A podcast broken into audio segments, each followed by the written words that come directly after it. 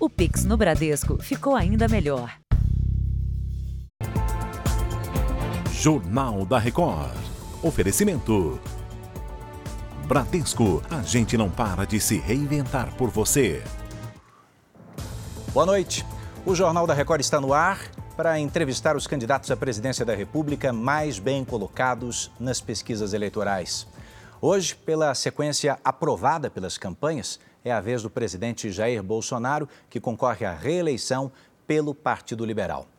Essa entrevista tem transmissão simultânea no portal R7, no Play Plus e em todos os perfis das redes sociais da Record TV. A nossa conversa tem duração de 40 minutos e o último minuto, o minuto final, é reservado para as considerações finais. Presidente, muito obrigado por aceitar o convite da Record TV. Uma boa noite ao senhor. Primeiro, boa noite a todos. Boa noite, Eduardo. Eu espero poder colaborar para que tenhamos uma boa entrevista, que o público realmente tenha uma informação verdadeira ao meu respeito. Eu agradeço por isso. O tempo da entrevista começa a contar a partir de agora. Eu gostaria de começar, presidente, tentando entender para onde é que vão os preços dos combustíveis depois das eleições. As reduções subsequentes nas últimas semanas e meses foram comemoradas. Mas diferentes analistas, né, eh, de dentro e de fora do governo, afirmam com alguma categoria de que, mesmo o senhor dizendo que não fez nada disso por canetada, de que essas reduções terão um preço logo ali na frente. Então a pergunta que eu lhe faço é: quem é que vai pagar por isso? É o consumidor que já vinha pagando? É o governo que vai precisar lidar com a perda de arrecadação dos estados? Ou vai ser a Petrobras? No passado, a Petrobras era usada politicamente com canetadas para diminuir o preço dos combustíveis, para que o presidente daquele momento tivesse ganho político na frente. Nós não fizemos isso. Logicamente, quando a Petrobras aumentava seus preços, eu me indignava, tá, como cidadão. O que, que nós fizemos? Junto ao Parlamento Brasileiro, primeiro nós botamos um teto no imposto estadual, ICMS. Tinha estado cobrava 35% no preço do litro do combustível. Passou-se para 17% nós abrimos mão dos impostos federais, do diesel, da gasolina, do álcool e já tínhamos aberto mão do gás lá atrás. Essa, essa não digo diminuição, essa zerar essa alíquota está mantido já no orçamento, na peça prevista para o ano que vem. E detalhe, desde junho vem diminuindo o preço dos combustíveis e nós estamos arrecadando muito mais. Deixa bem claro, a Petrobras sofreu essa política de redução de preço na base da canetada. Nós fizemos com o parlamento brasileiro. O endividamento da Petrobras ao longo de 14 anos de PT, não só na base da canetada, por causa das canetadas, mas por causa de corrupção também, chegou na casa dos 900 bilhões de reais. Isso dá para você fazer 60 vezes a transposição do Rio São Francisco. Então, se, você, se eu tivesse tomado uma medida de força, de canetada, como dizem, pode ter certeza que o dólar iria lá para cima. A Bolsa sofreria também os seus revés. Fizemos exatamente como manda a legislação e como pode ser feito com a participação do Congresso Nacional. Mas com a política de preços, efetivamente, o senhor não mexeu, o senhor não alterou. O senhor deve fazer isso? Pretende fazer isso? Olha, eu não posso fazer isso. A Petrobras é que faz isso através dos seus conselhos, seus diretores. Eu sempre, quando indico um chefe de estatal, ele é o dono daquele pedaço. Então, junto, juntamente com, com nos momentos de reduzir o preço do combustível na refinaria, que foi feito, sim, desde quando assumiu-se o último presidente, ele foi feito levando-se em conta a tal da PPI, paridade de preço internacional, e levando-se em conta o preço do barril de petróleo lá fora. Quando aumentava o petróleo lá fora, diretorias anteriores, aumentava imediatamente o preço do petróleo. Você não tem, segundo a PPI, segundo o Estatuto da Empresa, tem que aumentar imediatamente. E quando diminuía o preço do barril lá fora, não acompanhava aqui dentro. O novo diretor pegou o preço do petróleo na casa dos 108 dólares. Atualmente está em 82 dólares. Eu acho até que ele tem uma certa reserva, né, uma certa gordura para diminuir mais esse preço ainda. Ou seja, esse novo presidente segue o estatuto e sempre dá um prazo para ver se aquele aumento daquele dia não foi algo anormal. Então, essa é a nova política da Petrobras, que está sendo muito bem conduzida pelo Caio. O senhor me faz lembrar que durante a escalada de preços, o senhor falou algumas vezes sobre a privatização Sim. da Petrobras. Eu queria saber se, num eventual novo mandato, o senhor volta a discutir isso ou não. A Petrobras é uma gigante, né? Nós temos muitas estatais no Brasil. A Petrobras foi um local onde o PT, Lula e Dilma usaram para botar padrinhados e botar corruptos lá dentro. Tá? Então, essas pessoas afundaram a Petrobras, quase quebraram a Petrobras. Onde se podia imaginar no mundo você quebrar uma estatal petrolífera? Então, quando você privatiza alguma coisa, a vantagem que você tem é que quem, tiver, quem for te suceder não vai fazer o uso político daquela empresa. Então, a vontade de privatizar é em parte minha, sim, existe a vontade, e existe em, parte por, por, por, por, parte da população brasileira. Mas nós sabemos da dificuldade de privatizar uma Petrobras e a nossa missão principal é sanear suas dívidas, estamos fazendo muito bem, evitamos o loteamento político da empresa. Você deve se lembrar, por ocasião do Petrolão, cada partido indicava um diretor é, da estatal. O partido indicava também as pessoas para comporem os conselhos.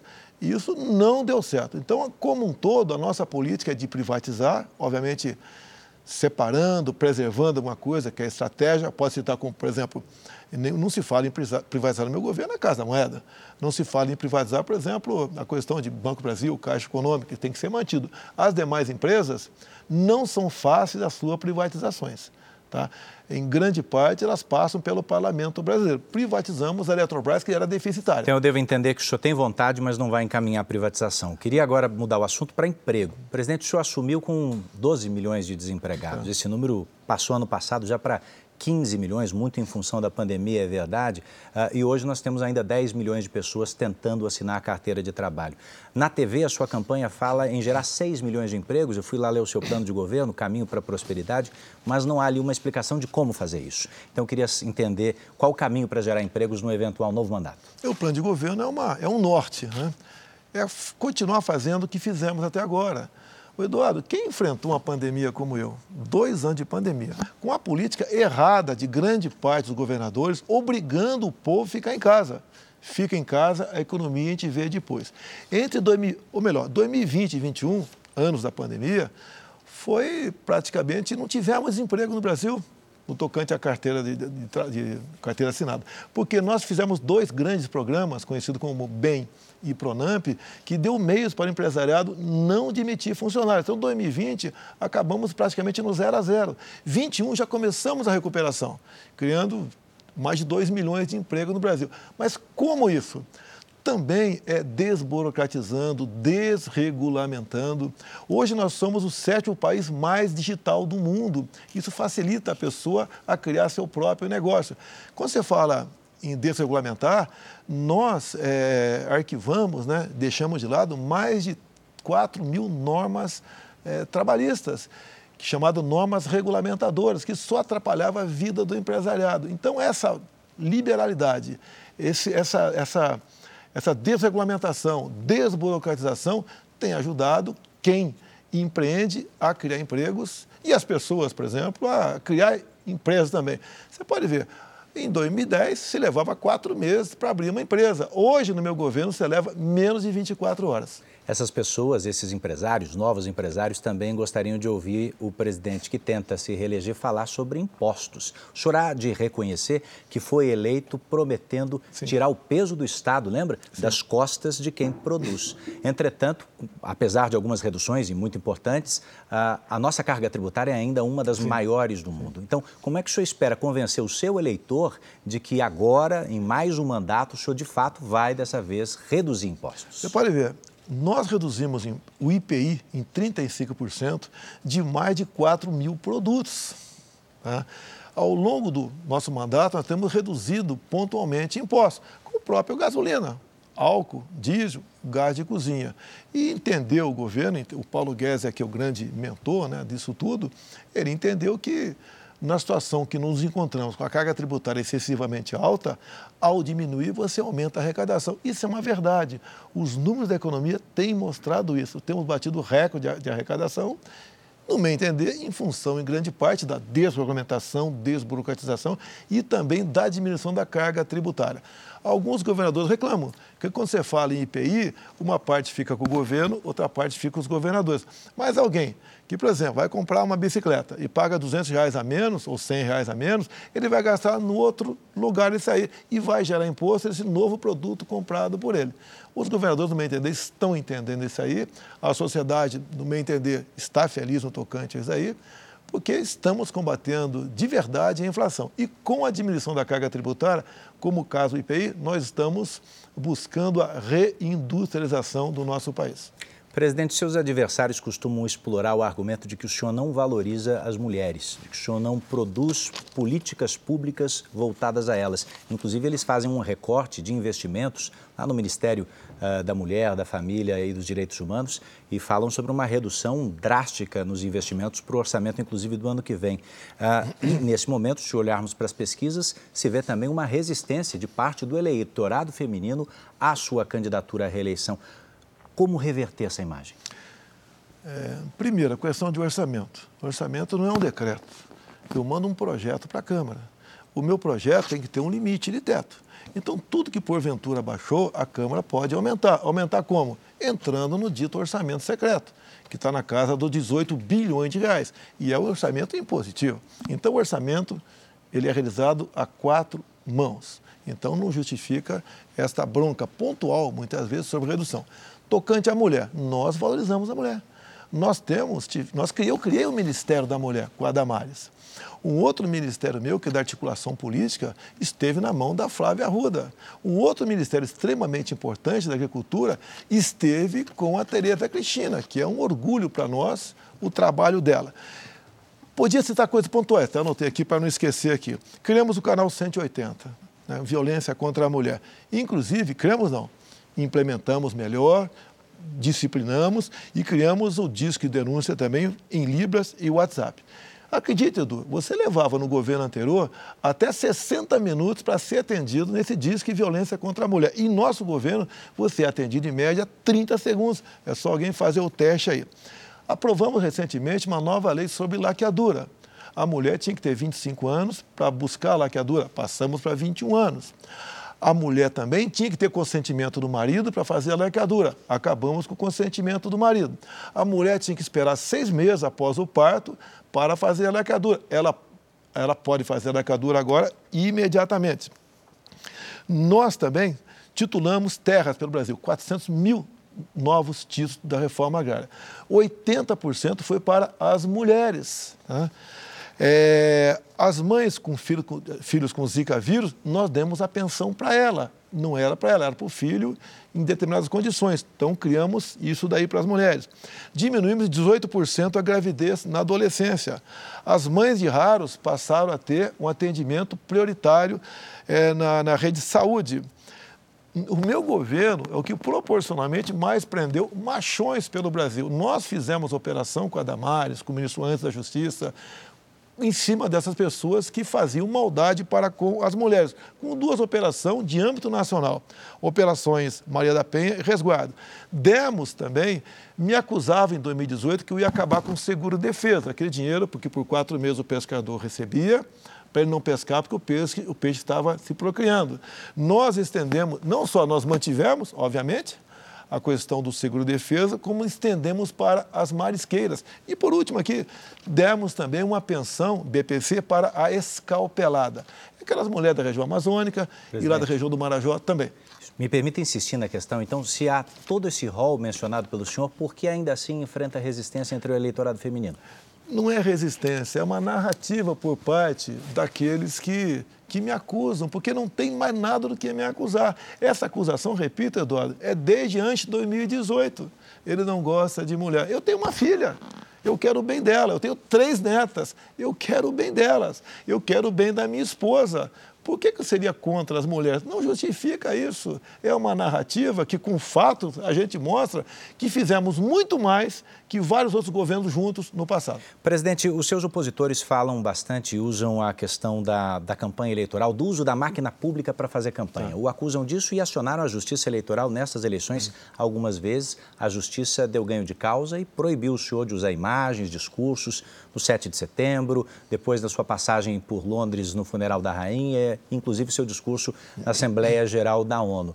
Minha pergunta é a seguinte: se o senhor não usa o cargo para fazer campanha, como é que não conseguiu reverter essas decisões, então?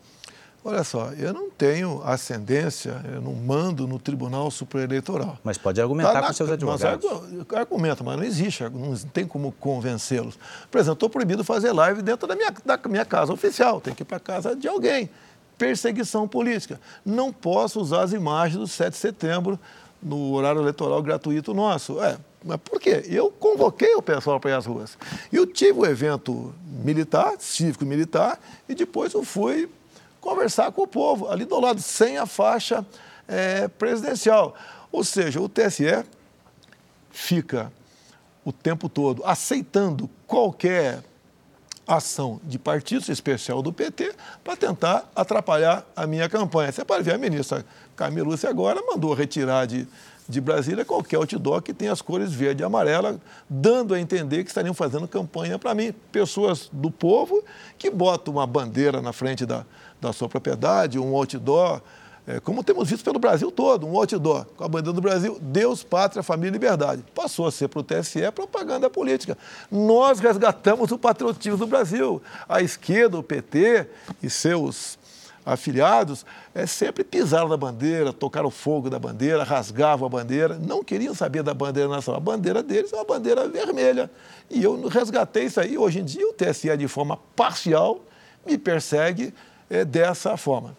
Presidente, vamos falar um pouquinho mais de economia, porque, ao contrário da previsão de alguns analistas, esse primeiro semestre ah, traz bons resultados para a economia brasileira, com a correção para baixo da inflação, deflação, correção para cima do PIB e geração de empregos. Paulo Guedes, inclusive, chegou a dizer que a economia anda bombando.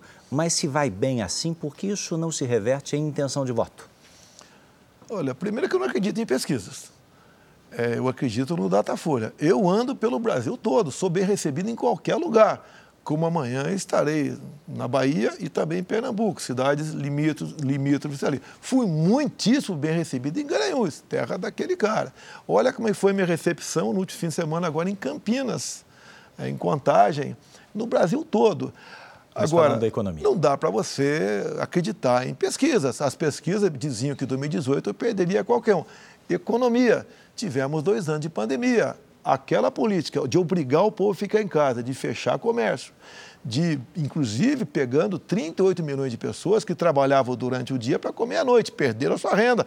Nós criamos o auxílio emergencial. Inclusive, o auxílio emergencial para a mãe, chefe do lar, passou a ser dobrado naquela época. Hoje, o Auxílio Brasil de 600 reais, que vai ser, vai ser definitivo, né?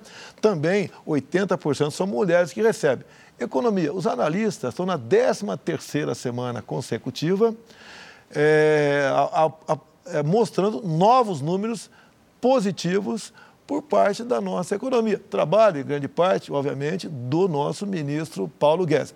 A inflação está indo lá para baixo, emprego lá para cima, o nosso produto interno bruto tem crescido também. Tem estados no Brasil, como por exemplo Santa Catarina e Paraná, que os empregadores têm dificuldade de conseguir mão de obra. Nos pede, muitas vezes, via Ministério da Defesa, que nós transportemos de Roraima para lá os nossos irmãos venezuelanos que estão fugindo da ditadura apoiada por Lula lá na Venezuela.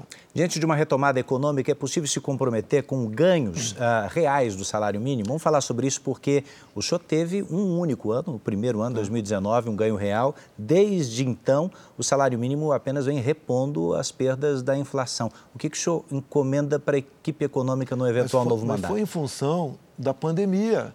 Nós gastamos 700 bilhões de reais em 2020, pra, não só para combater o vírus, como recursos para estados e municípios, para auxílio emergencial. Nós pagamos auxílio emergencial para 68 milhões de pessoas em 2020. Não tínhamos como ir além do reajuste equivalente ao da inflação. Obviamente, como o nosso governo é um governo que não rouba, diferentemente do Lula, que roubou a nação em tudo quanto é lugar, nos sobra dinheiro para você, em concordância né, com o projeto junto ao Parlamento Brasileiro, buscar dar um reajuste maior para o salário mínimo. Nessa reta final, eu vejo a sua campanha explorando bastante uh, o fato de que o seu principal adversário, o ex-presidente Lula, ele foi condenado e preso uh, em função de envolvimento em casos de corrupção. Apesar dele não ter sido, de fato, absolvido, e sim por questões processuais, os casos terem sido anulados pelo STF, uh, ah, e só por isso ele concorrer a esta eleição, eu queria saber do senhor como é que o, o, o eleitor comum, o senhor acha que ele consegue separar a diferença entre absolvição e o que de fato aconteceu? Olha, muita gente consegue. Alguns com o tempo, vão entendendo o que aconteceu. Quando eu falo da Petrobras, é uma realidade. O BNDES, o, o malversação de recurso público, chegou na casa dos 400 bilhões de reais. O BNDES emprestou dinheiro para a Venezuela. É, eu costumo dizer, em Belo Horizonte não tem metrô, mas em Caracas, capital da Venezuela, tem dinheiro do BNDES. Hoje em dia, a dívida da, da, da Venezuela conosco, que não vai pagar, está na casa de 1 bilhão e 60 milhões de dólares, mais de 5 bilhões de reais. E ele, ele emprestava esse dinheiro porque o Lula mandava o BNDES emprestar recursos para essas ditaduras. Além de fazer obra, uma parte dessa grana servia para refinanciar ditaduras em outros países aqui da América é, do Sul. E você pode ver, no, no, em delações premiadas, você pode, tem vários delatores, né? Um de um presidente da Petrobras, ele disse, dentro do hangar da TAM aqui em Congonhas, que o Lula sabia de todo o esquema de corrupção. Outra delação do, do Palocci, ele diz que a Odebrecht re reservou para ele 300 milhões de reais numa conta lá fora do Brasil. Esse era o PT. O próprio Lula está sendo cobrado agora pela Receita em 14 milhões de reais de sonegação de imposto. Olha, se tem 14 milhões de sonegação, ele mexeu com algo de 40 a 50 milhões. Então, essa corrupção foi endêmica, existiu no Brasil. Bem, a verdade, um amigo do Lula, o senhor Edson Fachin, ministro do Supremo Tribunal Federal, resolveu entender que devia ser julgado em Brasília e não em Curitiba. Por isso que ele, ele na turma que ele estava, né, anulou por 3 a 2 é, os processos. Agora, a corrupção existe. Tanto é verdade que vários delatores devolveram mais de 6 bilhões de reais. Ou seja, ninguém ia devolver essa grana se não tivesse roubado. Então, o PT roubou e muito com o Lula na frente desse grande esquema de corrupção que se fez presente, inclusive em própria delação do, do Palocci, em todos os órgãos públicos, exceto o Banco Central. Presidente, me permita agora trazer um assunto sobre o qual nem sempre o senhor é claro. Então, acho que todos conhecem os seus questionamentos às urnas eletrônicas. Recentemente, o senhor falou que vai respeitar o resultado das eleições. Depois disse, respeito se elas forem limpas, sem, para isso, uh, dizer qual mecanismo o senhor vai usar para diagnosticar uma eleição que não foi limpa.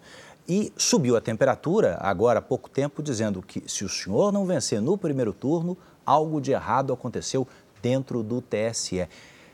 Com toda humildade, eu lhe pergunto: o que é que o Brasil, de fato, pode esperar do senhor caso seja derrotado nas urnas? Eleições limpas, sem problema nenhum. Como diagnostica?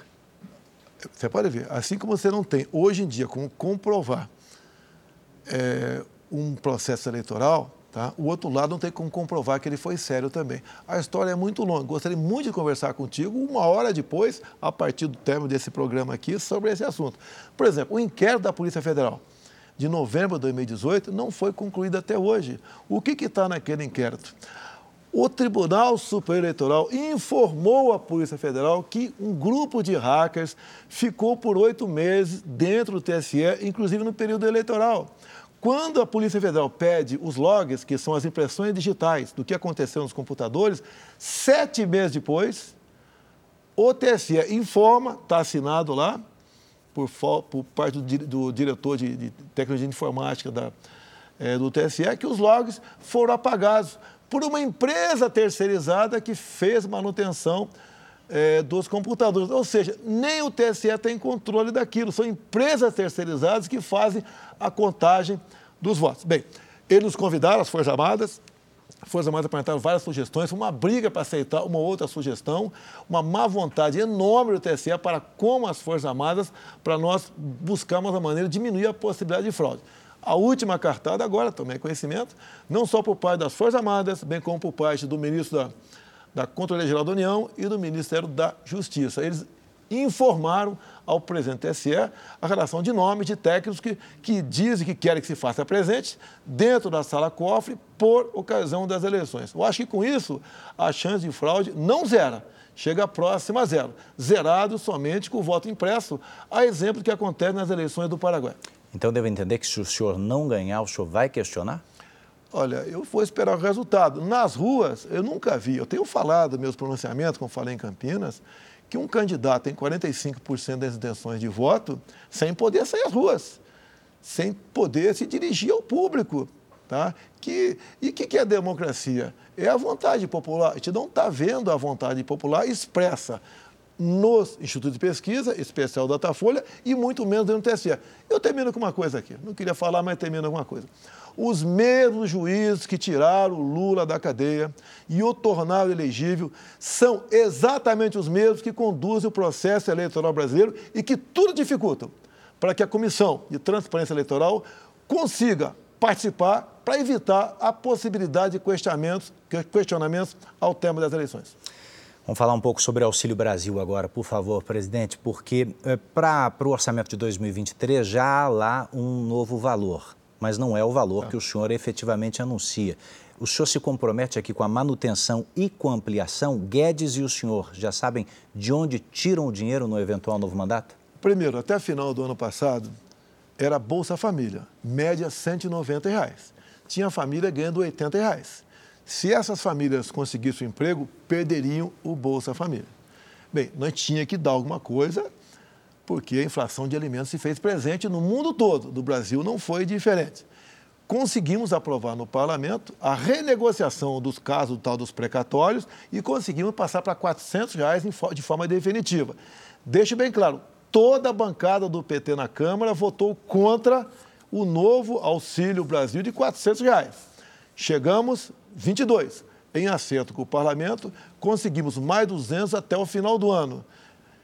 E mais ainda, já acertado com o Arthur Lira, já acertado com o Paulo Guedes, que temos da onde tirar esses 600 de forma definitiva. Então é palavra minha, é palavra do Paulo Guedes, é do próprio Arthur Lira que bota em votação o projeto. Posso perguntar de onde é, presidente? Pode. Vem da taxação é, dos dividendos para quem ganha acima de 400 mil reais. E segundo o Paulo Guedes, dá em cima disso, até para dar uma mexida uma, na tabela do imposto de renda. Então está garantido a, quantidade de 600 reais. A esquerda, o PT, tem pregado por aí que eu vou acabar com o Auxílio Brasil. Da mesma forma que pregaram em 2018 que eu ia acabar com o seguro de defesa para os pescadores. Repito, nós, nós ao passar para 400 reais na Câmara, o PT foi contra. Igual a gasolina, que nós votamos a diminuição de impostos para diminuir o preço da gasolina toda a bancada do PT no Senado votou contra a diminuição do preço da gasolina, do álcool, do diesel e do gás de cozinha. Presidente, infelizmente o Brasil e o mundo né, enfrentaram uma pandemia que nos custou milhões de vidas. Os seus opositores falam desde o primeiro ano da pandemia, e isso está na campanha eleitoral de maneira evidente, é, que o senhor poderia ter contribuído para evitar muitas dessas mortes, tivesse ah, ao menos comprado vacina mais cedo. Quando o senhor é acusado de ser anti-vacina, o senhor diz o quê? Primeira coisa, eles queriam comprar essa vacina em 2020. Me aponte um país do mundo que tenha vendido uma dose de vacina em 2020. A primeira vacina no mundo foi aplicada em dezembro de 2020. No Brasil, nós começamos a aplicar em janeiro de 2021. E eu comprei 500 milhões de doses de vacina, de modo que todo brasileiro que quis tomar de forma voluntária tomou. Mas, a bem da verdade, o governo foi procurado por uma das indústrias e se compilou depois 45 dias de atraso. O senhor não reconhece não, isso? Não, é, é isso aí, é, com essa empresa foi com a, com a Pfizer. Isso. O contrato que eles queriam que nós assinássemos em dezembro, por que, que foi postergado? Você tem que ler o contrato, igual quem vai ler um medicamento novo tem que ler a bula os efeitos colaterais. A própria Pfizer dizia que não se responsabilizava por qualquer efeito colateral. Em vacinas emergenciais é assim que acontece com outros fabricantes não, também. Não, mas espera aí, mas, mas ela tem que dizer, por exemplo, os efeitos colaterais. Elas carimbaram como sigiloso por 75 anos nos Estados Unidos. Tá? E os efeitos colaterais, ninguém sabe. Ela diz que são conhecidos a partir de 23. E mais ainda, o Brasil não poderia ter qualquer ação judicial contra possíveis mortes ou outros problemas de efeitos colaterais. Era uma gama de, de, de, de condicionantes que eu não tinha como assumir isso aí. O que, que foi feito? O parlamento votou um projeto nesse sentido, que eu não sou responsável por isso, não posso ser. Tá? E daí o que aconteceu? Que nós compramos a vacina, a Pfizer, no ano seguinte, e com uma, uma condição de entrega de uma quantidade muito maior do que se tivesse assinado em 2020. E deixo bem claro, em 2020, no contrato, ela não, mesmo 500 mil doses em janeiro, né, ela não, se, não, se, não assumia o compromisso de entregar essas doses. Então, não teve atraso de vacina. O Brasil foi o país que mais vacinou, que melhor atendeu a população, que foi atrás de vacina, o que é muito importante. de, do, por parte do governo federal de forma é, voluntária. Ninguém obrigou ninguém a tomar vacina. Agora, uma crítica que eu faço a todos, em especial parlamentares e parte da imprensa, criminalizar o tratamento precoce. Essa verdade virá à tona mais cedo ou mais tarde. Não deram a liberdade que o médico sempre teve para, num caso desconhecido, buscar uma forma de melhor tratar essa Mas, pessoa. Mas, presidente, não foi a imprensa, a Associação Brasileira de Infectologia, a Organização Mundial da Saúde e outras instituições? Se você falar o MS, vê quem está na frente dela e a quem ele está subordinado. Então, tiver esse problema todo. Bom, nós podemos falar de um outro reflexo, se senhor me permitir, evidente, da pandemia, é, que Bem, ocorreu eu, dentro da educação. Né? Nós tô, tivemos tô, um atraso enorme. Não estou com dados aqui, por exemplo. Você pode ver, os vacinados, hoje em dia está morrendo em média 100 pessoas por dia, hum. né? caiu, caiu agora, e 80% são vacinados né? a grande maioria com doses duplas, ou seja, não se conhece nem a efetividade da vacina, por quanto tempo ela vale. Deixa, mas deixar bem claro, nós compramos em condições melhores que qualquer outro país, conseguimos produzir vacina do Brasil, inclusive, e atendemos as pessoas que queriam vacina. Deixa bem claro, a vacina não é um remédio, é um preventivo. Agora, o remédio em si, foi criminalizado o médico que, porventura, queria fazer uso do tratamento precoce. Presidente, num eventual segundo mandato, como é que o senhor lida com o atraso que a educação está vivendo, em função também sim, da pandemia, sim. né? Uh, quando o senhor olha para o seu Ministério da, da Educação, o senhor teve quatro ministros. Isso não é um, um recado ruim sobre o rumo que o senhor queria dar para uma pasta tão estratégica? É, nós temos, tivemos três ministros, um sequer assumiu, né? Foi dois dias depois, Verdade. dado problemas, ele sequer é, assumiu. É uma, uma pasta extremamente importante. Tá? Agora, a pandemia jogou nossos números lá para baixo. Na prova do PISA, que são 70 países, né, que pega a garotada da, da nona série do ensino fundamental, é, terrível, a molecada não sabia nada, fruto, herança do PT. Eu até falava, não tem como piorar a educação, já está lá embaixo. Bem, com a pandemia, com, a, com o Fica em Casa, eu, por exemplo, determinei que as academias militares não fossem fechadas e nenhum cadete foi hospitalizado sequer morreu de Covid. Fizeram essa educação. A juventude, ela não é, ela não, ela não, ela não sofre com, a, com, a, com o vírus, tá? Elas, elas é, têm uma reação natural a isso. Tanto é que você não viu morte de jovens por Covid, coisa rara acontecer. Casava quando o jovem tinha alguma comorbidade. Então, mas esse atraso se levava até pouco tempo três anos para se, alfabetizar uma criança. No nosso governo agora, temos um aplicativo está sendo usado já em milhares de escolas pelo Brasil, se alfabetiza uma criança agora em seis meses. Isso é uma coisa fantástica que vai repercutir lá na frente nessas provas que nós fazemos regularmente, como, por exemplo, até a prova do PISA. Meio ambiente. Uh, o senhor, em algumas oportunidades, falou sobre suspeitas, mas nunca foi claro em relação às queimadas ilegais no seu governo dentro do ambiente da Amazônia. Objetivamente, presidente, elas aconteceram ou não e qual é o plano para ampliar o controle? Olha só, a Amazônia é, é uma área equivalente à Europa Ocidental, uma área enorme. Tá? Fogo criminoso existe, desmatamento criminoso existe, mas não desses números que falam por aí. O próprio Lula, a questão do mês atrás, falou que ele, presidente, ia ser desmatamento zero. Eu mandei analisar os três anos e meio dele e os meus três anos e meio. No dele teve o dobro de desmatamento. Então, falar, qualquer um fala. A própria França agora parou de nos criticar. Por quê? Queimou-se quase todas as florestas na França. E olha que a França é uma área pequena perto da região amazônica. A França equivale a um terço do estado do Amazonas. Essa política de, de superdimensionar números tem a ver, obviamente, com o mercado, com o agronegócio. Ameaçava a gente o tempo todo não importar alimentos nossos, tendo em vista acusações mentirosas de fogo, o desmatamento desproporcional na Amazônia com os problemas que a Europa está vivendo agora, você pode ver, a própria Alemanha já voltou a consumir combustível fóssil. Né? Outros países que tinham na sua norma ambiental deixar de repouso 20% da propriedade de cada fazendeiro não plantando naquele ano, aboliram isso daí, porque a fome bateu na porta da Europa.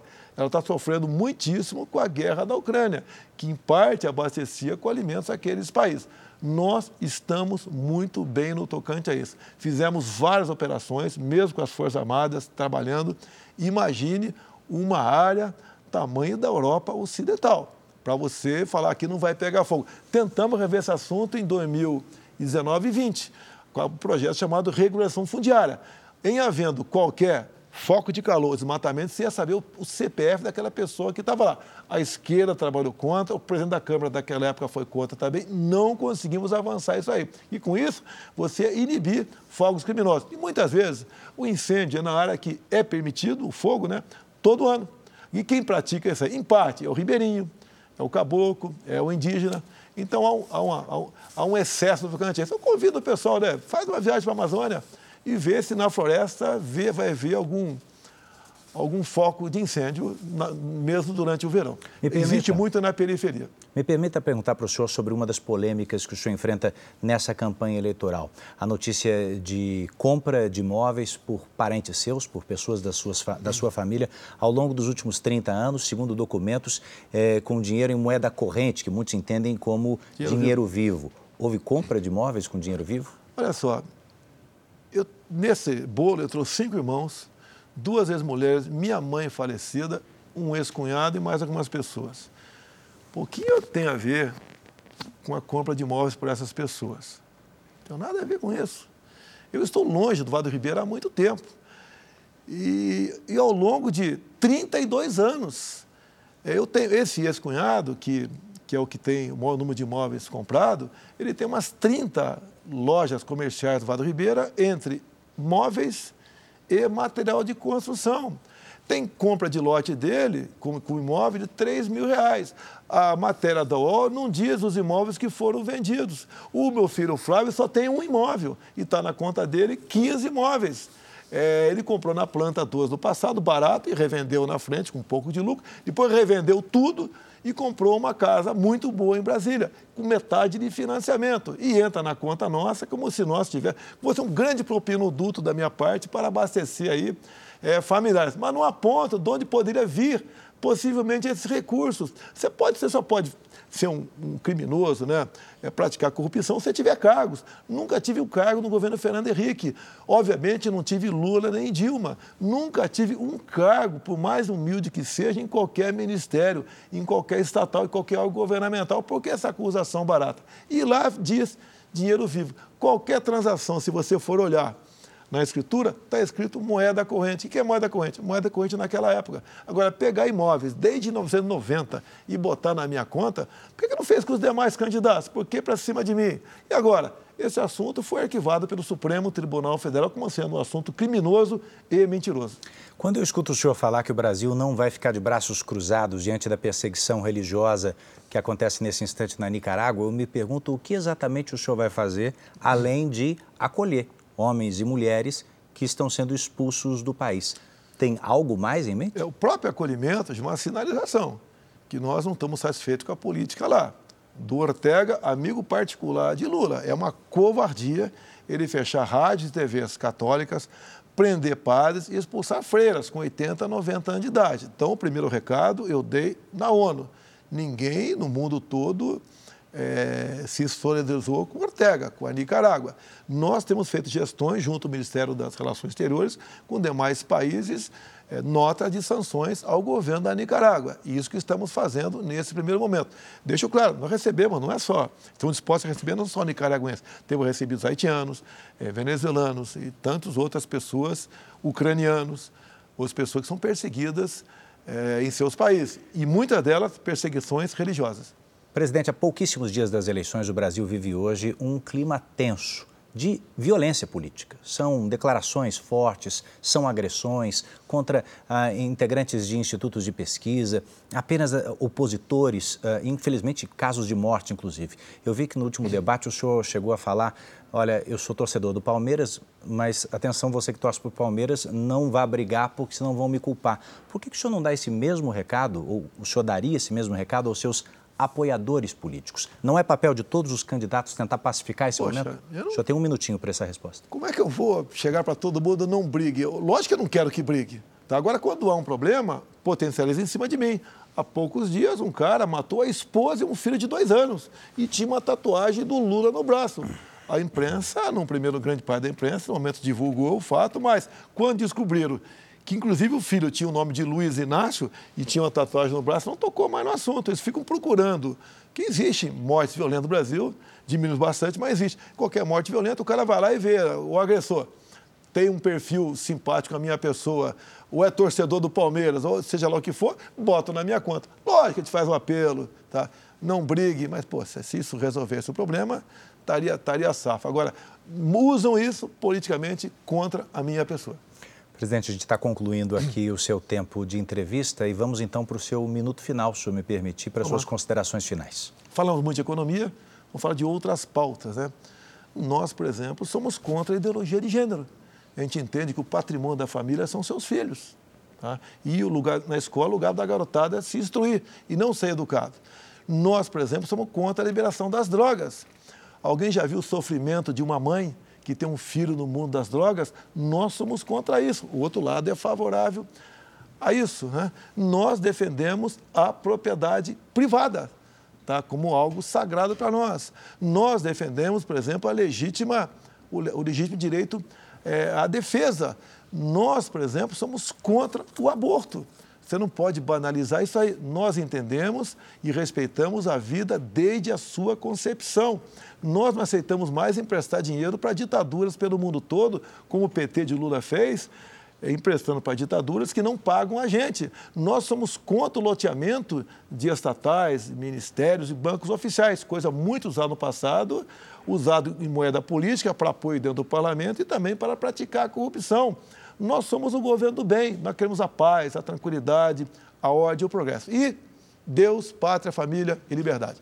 Presidente, mais uma vez, muito obrigado pela participação nessa entrevista, nessa sabatina. Olha, para rever a entrevista com o presidente Jair Bolsonaro, candidato à reeleição pelo PL, você pode acessar o portal R7 ou então Play Plus. Amanhã, terça-feira, eu já faço convite. Nós vamos receber o candidato do PDT, Ciro Gomes. E na quarta-feira é a vez da senadora Simone Tebet, candidata do MDB. Agora, o Jornal da Record faz um rápido intervalo e, na volta, os meus colegas Cristina Lemos e Celso Freitas apresentam as principais notícias desta segunda-feira no Brasil e no mundo. Eu me despeço aqui, boa noite e até amanhã.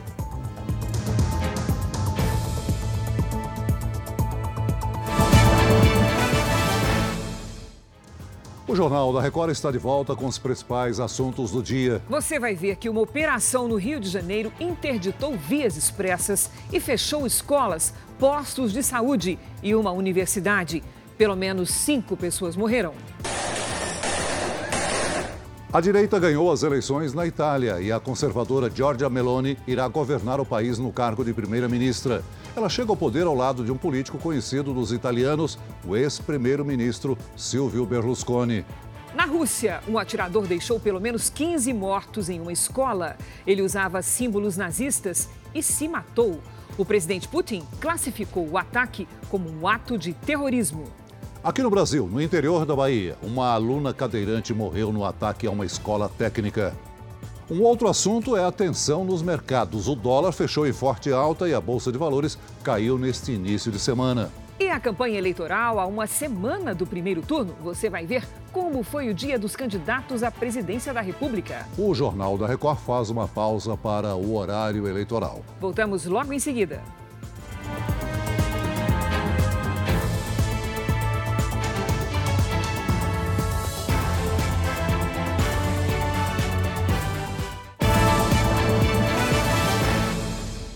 O Jornal da Record está de volta. Pouco depois da passagem do furacão Fiona, o Caribe e a América do Norte se preocupam com um segundo fenômeno parecido. O furacão Ian está classificado como de categoria 1, numa escala de cinco níveis de intensidade.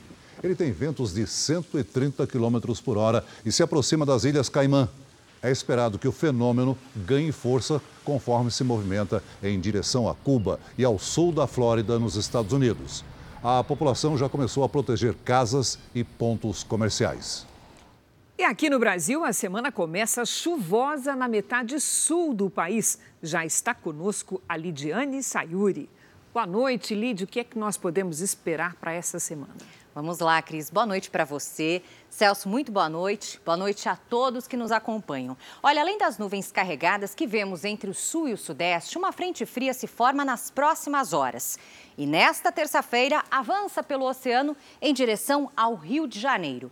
Tem risco de ventania, alagamentos e transbordamentos no Paraná, em São Paulo, no Rio de Janeiro, em Minas Gerais, em Mato Grosso do Sul e Goiás. No litoral do Nordeste e na maior parte da região norte, previsão de chuva passageira.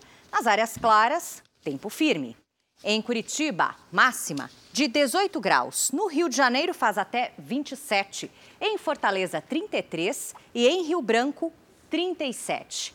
Em São Paulo, o risco de alagamentos é alto até sexta. Na terça, máxima de 22 graus. No Tempo Delivery, a gente atende a Selma, que quer saber se vai chover lá em Montevidil, Goiás. Opa! Selma, vai chover e vai fazer sol também. Sensação de tempo abafado, com máximas acima dos 30 graus, pelo menos até quinta-feira. Você que nos acompanha fora do Brasil também pode pedir previsão personalizada, sabia? É, aqui no Tempo Delivery. Mande seu pedido com a hashtag você no JR. Cris, Celso. Obrigada, Lidi. Até amanhã, Lidi. Até.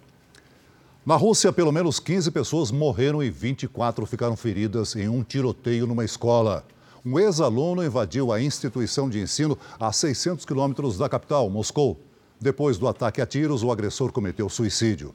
Ele foi identificado como Artem Kazantsev, de 34 anos, e usava símbolos nazistas durante o ataque.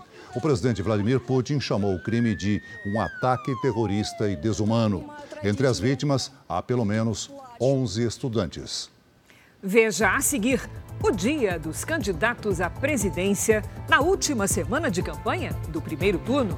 E veja também: conservadora Giorgia Meloni vence a eleição e vai governar a Itália.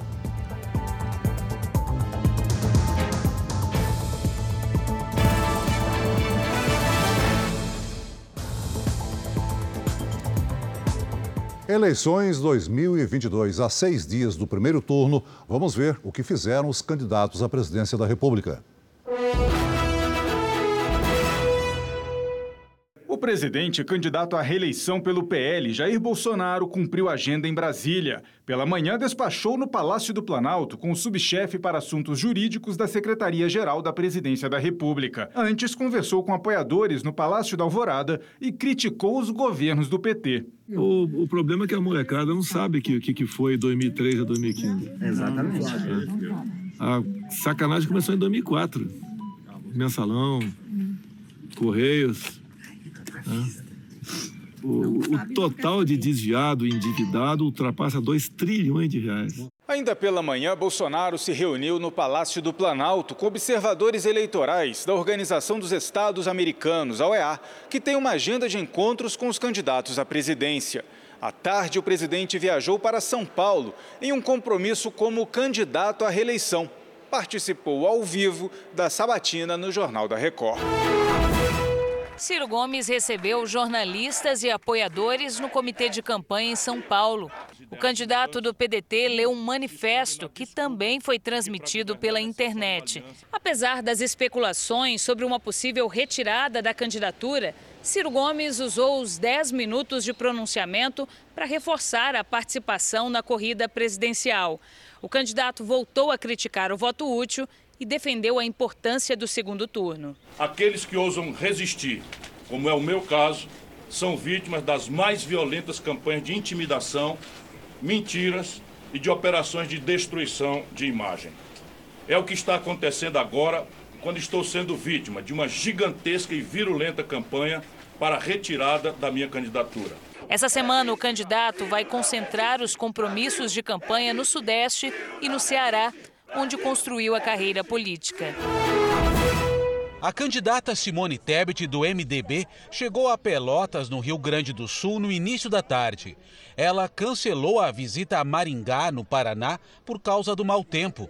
O avião com a candidata não conseguiu pousar na cidade. No encontro com o candidato do PSDB ao governo gaúcho Eduardo Leite, Tebet criticou a campanha pelo voto útil e voltou a defender a educação como prioridade de seu governo. Enquanto o filho do pobre não tiver a mesma qualidade de ensino do filho do rico, o Brasil não tem futuro.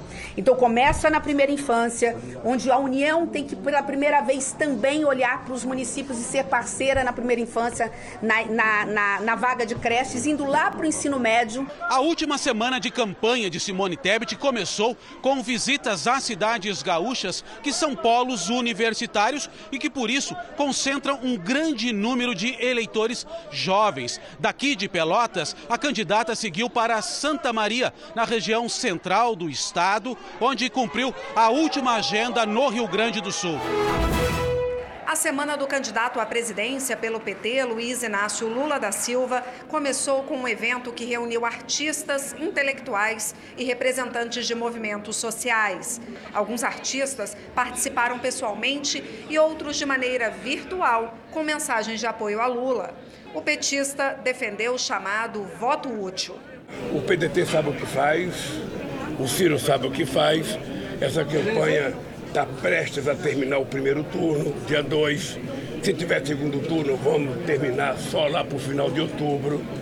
E nós estamos tranquilos. Eu estou trabalhando para que a gente termine as eleições do primeiro turno. Nesta última semana, antes do primeiro turno, Lula dividiu os compromissos entre São Paulo e Rio de Janeiro. Os últimos atos de campanha devem ser duas caminhadas nas capitais Fluminense e Paulista, na sexta e no sábado. A candidata do União Brasil, Soraya Tronic, cancelou uma caminhada em Jundiaí, interior de São Paulo, por causa da chuva. Soraya se reuniu com apoiadores em um restaurante da cidade e, na conversa com os jornalistas, defendeu a reforma tributária como prioridade de seu governo, caso seja eleita. A reforma tributária é a mãe de todas as reformas e por isso é o maior objetivo nosso no nosso projeto de governo. Na reta final, o que nós queremos sim é colocar propostas, porque é disso que o brasileiro está sedento. O candidato do Novo, Felipe Dávila, participou de Sabatina e deu entrevista a veículos de comunicação. Kelmon Luiz, candidato do PTB, fez campanha em Juiz de Fora e participou de comício.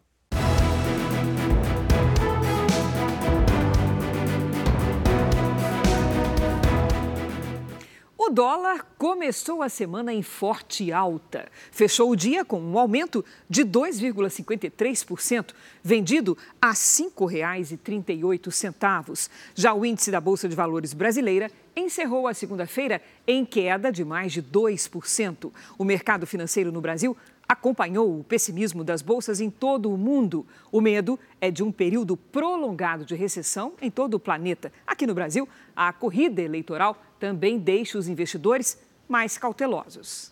A conservadora Giorgia Meloni será a próxima governante da Itália. Ela venceu as eleições com uma coalizão de direita apoiada por nomes conhecidos da política do país. O resultado das eleições italianas ganhou as manchetes dos principais jornais do mundo. A aliança liderada pelo partido Irmãos da Itália venceu com 26% dos votos e deve confirmar a indicação de Giorgia Meloni para o cargo de primeira-ministra. A Itália tem o sistema parlamentarista. Isso quer dizer que Meloni não chega ao cargo diretamente. Ela receberá do presidente do país a tarefa de formar um governo com apoio no Congresso. Com o resultado da eleição, deverá montar um gabinete sem dificuldades. A votação ficou marcada pela abstenção recorde. A conservadora já discursou como a nova líder italiana e falou em governar para eleitores de direita e de esquerda. É importante entender que, se formos chamados para liderar este país, faremos isso por todos, afirmou a apoiadores. Lo faremo per tutti. O partido tem apoio de nomes conhecidos da política italiana, como o ex-primeiro-ministro Silvio Berlusconi e o ex-ministro do Interior Matteo Salvini. O resultado já é considerado histórico, porque será o governo mais à direita na Itália desde a Segunda Guerra Mundial. Países aqui da União Europeia acompanham com atenção as eleições italianas. Giorgia Meloni já se manifestou a favor da saída da Itália do bloco europeu. O país é hoje a terceira maior economia da União Europeia. A italiana tem uma posição nacionalista e contrária às facilidades para a imigração. A Itália é o país que mais recebe imigrantes sem documentos em toda a Europa. Pelo menos cinco pessoas morreram em uma operação no Rio de Janeiro. O Hospital Federal de Bom Sucesso diz que os mortos já são sete e mais de 20 suspeitos foram presos. Os confrontos no Complexo da Maré causaram a interdição do trânsito nas três principais vias expressas da cidade, levando pânico à população. Escolas, postos de saúde e até uma universidade deixaram de funcionar. Motoristas que passavam pela linha vermelha abandonaram os carros. A mureta de concreto foi usada como proteção por quem tentava escapar dos tiros. Dentro do ônibus, os passageiros se jogaram no chão. O trânsito também foi interrompido em outras vias expressas. Na linha amarela, criminosos colocaram fogo em pneus. E o mesmo aconteceu na pista lateral da Avenida Brasil. As três vias são as principais da cidade. O tiroteio aconteceu durante uma operação policial no Complexo da Maré, na zona norte do Rio.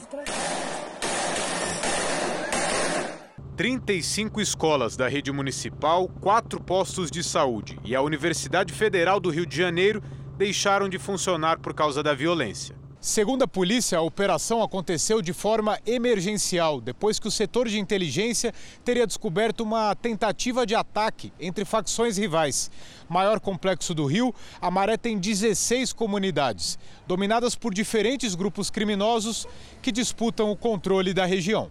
Um morador também foi feito refém por traficantes que estavam cercados pela polícia. Os criminosos fizeram uma transmissão pela internet. Olha o morador como é que tá aqui na casa de refém assustado. Nós só quer se entregar. A vítima foi liberada e 19 suspeitos que estavam na casa foram presos. Cerca de uma tonelada de maconha, frascos de lança-perfume, fuzis, granadas e munição também foram apreendidos. Da janela de casa, moradores da comunidade assistiam com medo à operação que se estendeu durante todo o dia. Por que tacaram fogo ali, pai?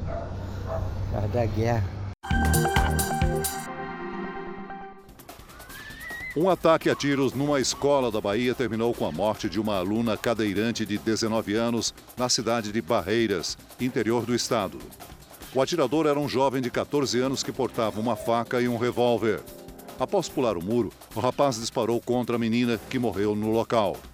Na tentativa de fuga, o adolescente foi atingido por um tiro e levado a um hospital da região.